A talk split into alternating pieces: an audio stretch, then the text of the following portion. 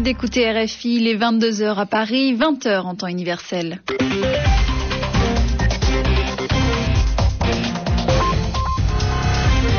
Bienvenue dans cette édition du journal en français facile présentée par Émilie Defay en compagnie de Bruno Fort. Bonsoir Bruno. Bonsoir Émilie.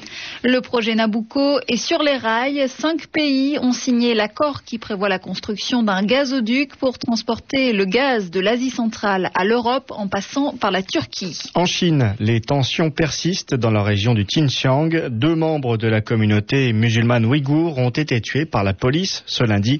La ville d'Urumqi est bouclée par les forces anti en France, il y aura un deuxième procès du gang des barbares. 14 accusés vont être rejugés pour la torture et le meurtre d'un jeune juif, Ilan Halimi, en 2006.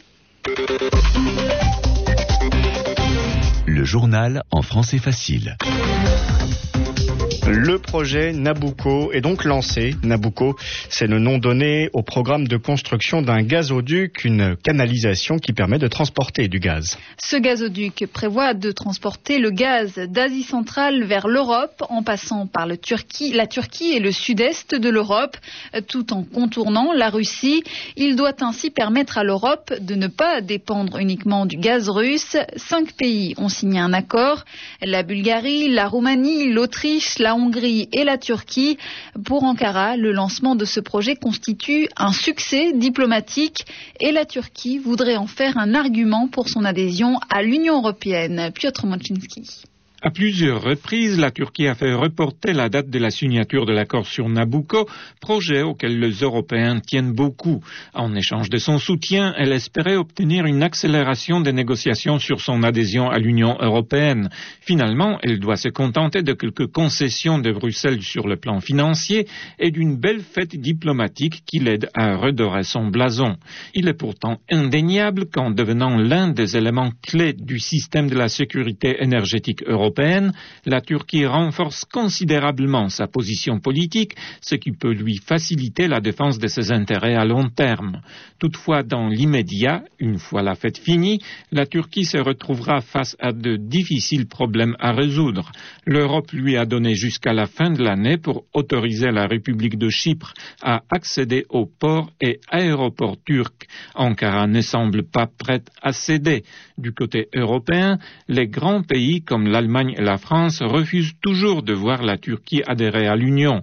Résultat, 24 sur 35 chapitres des négociations restent bloqués et le projet Nabucco n'a pour l'instant pas fait bouger les choses. Aux États-Unis, maintenant, Sonia Sotomayor doit répondre aux questions des sénateurs américains. La candidate de Barack Obama pour le poste de juge à la Cour suprême essaie de convaincre les sénateurs qu'elle peut occuper cette fonction. Si elle était confirmée par les sénateurs, Sonia Sotomayor deviendrait la première femme hispanique à siéger à la plus haute cour des États-Unis. Les auditions doivent durer quatre jours. Et par ailleurs, le président des États-Unis a choisi aujourd'hui une femme médecin noire comme directrice générale de la santé publique. Barack Obama a profité de cette nomination pour redire sa détermination à réformer le système de santé du pays. Nous le disions dans les titres, la tension reste vive dans le Xinjiang, dans le nord-ouest de la Chine. Deux membres de la communauté ouïghour, la minorité musulmane et turcophone de cette province, ont été tués par des policiers ce lundi. Un troisième a été blessé. Ces incidents surviennent une semaine après les émeutes qui ont fait près de 200 morts. Depuis, la ville d'Urumqi, la capitale de la province, est sous haute surveillance et pourtant, cela n'a pas empêché de nouvelles violences, Marc Le. La tension ne baisse pas vraiment à Urumqi, comme le prouvent encore une fois ces incidents qui se sont déroulés dans le grand bazar de la capitale, juste à côté de la grande mosquée dans le sud de la ville. Dans l'après-midi, des tirs ont éclaté dans ce secteur. Selon les correspondants des agences occidentales, des centaines de policiers anti-émeutes étaient déployés autour du bazar, interdisant également l'accès à ces quartiers ouïghours, après avoir évacué plusieurs centaines de personnes qui se trouvaient à l'intérieur du marché. Selon les communiqués officiels, deux ouïghours ont été tués et un troisième blessé. La police police reconnaît qu'elle a ouvert le feu en toute légalité, précise le communiqué. Ces Ouïghours étaient soupçonnés d'avoir violé la loi. Selon la police, ils étaient armés de longs couteaux et de bâtons et prenaient en chasse un autre Ouïghour. Des explications assez confuses dans un contexte de tension persistante entre les différentes communautés après une semaine de violence qui ont fait officiellement 184 morts et 1680 blessés. À la suite de ces incidents, la police a demandé aux journalistes de quitter la zone, des journalistes de plus en plus indésirables. La semaine dernière déjà, les autorités de la ville avaient implicitement reproché à la presse d'attiser la tension entre les différentes communautés.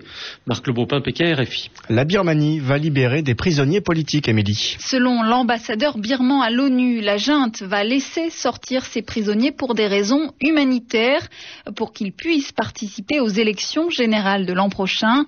On ne sait pas encore combien de personnes sont concernées ni quand elles seront libérées.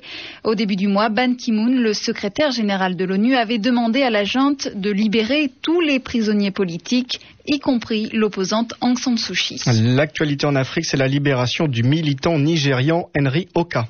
Le président du Nigeria a décidé de le laisser sortir de prison. Toutes les charges qui pesaient contre lui ont été abandonnées. Henry Oka était soupçonné de trahison à cause de ses activités au sein du MEND, un groupe armé du sud du pays. Et cette libération intervient alors qu'hier, le MEND a attaqué un terminal pétrolier de Lagos. Cinq ouvriers ont été tués. C'est la première fois depuis trois ans que les rebelles s'attaquent à une cible si éloignée de leur base d'opération dans le delta du Niger. Le président russe Dmitri Medvedev était aujourd'hui en Ossétie du Sud, région séparatiste de la Géorgie. C'est sa première visite dans la région depuis le conflit géorgien d'août dernier.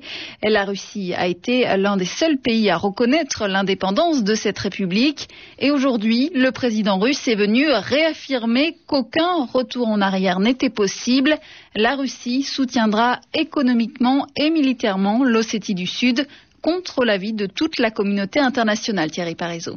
Le président russe vient de passer beaucoup de temps avec ses homologues occidentaux, Barack Obama à Moscou, puis les dirigeants du G8 en Italie. Il veut donc montrer que la fréquentation assidue des Américains et des Européens ne l'a pas profondément modifié seul et contre le monde entier, il continuera à défendre l'indépendance de l'Ossétie du Sud, république séparatiste de Géorgie pour le reste de la communauté internationale.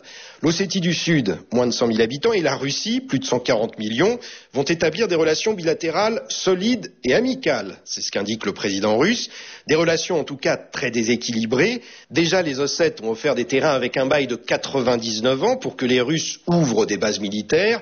3700 soldats devraient s'y installer, c'était l'offre initiale. Pour des raisons d'ordre économique, il y en aura peut-être un peu moins. Tout sourire, le président sud-ossète remercie Dimitri Medvedev d'avoir sauvé son petit peuple l'été dernier en se battant contre la Géorgie. Juste après la guerre, il avait annoncé que sa république allait intégrer la Fédération de Russie et c'est le Kremlin qui avait tout de suite corrigé en disant que l'Ossétie du Sud serait un État à part entière avec le rouble russe pour monnaie, la langue russe pour communiquer et l'armée russe pour se défendre. Thierry Parisot, Moscou, RFI. En France, il y aura un second procès dans l'affaire Alimi. 14 des 27 accusés vont être rejugés pour l'enlèvement, la torture et l'assassinat du jeune juif Ilan Alimi en 2006. Le premier jugement a été rendu vendredi, mais le parquet a fait appel à la demande de Michel Alliomari. La ministre de la Justice pense que les peines de certains accusés ne sont pas assez lourdes.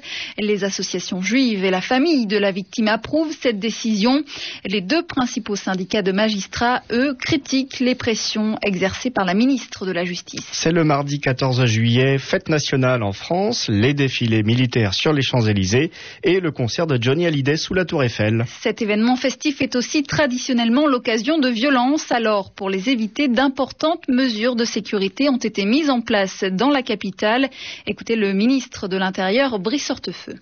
Le 14 juillet, c'est un élément essentiel de notre identité, de notre identité nationale. Ça doit être un moment à la fois euh, d'unité, euh, de rassemblement populaire, mais on sait aussi, hélas, euh, que c'est souvent dans ces moments qu'il y a des dérives et des dévoiements. On doit naturellement renforcer à la fois la mobilisation, la détermination, le souci de l'équilibre, la volonté de respecter les droits individuels, les libertés individuelles, mais aussi la sécurité de, nos compatriotes. Alors, c'est 27 unités de force mobile qui seront déployées en Ile-de-France aujourd'hui et ça montera demain à 56.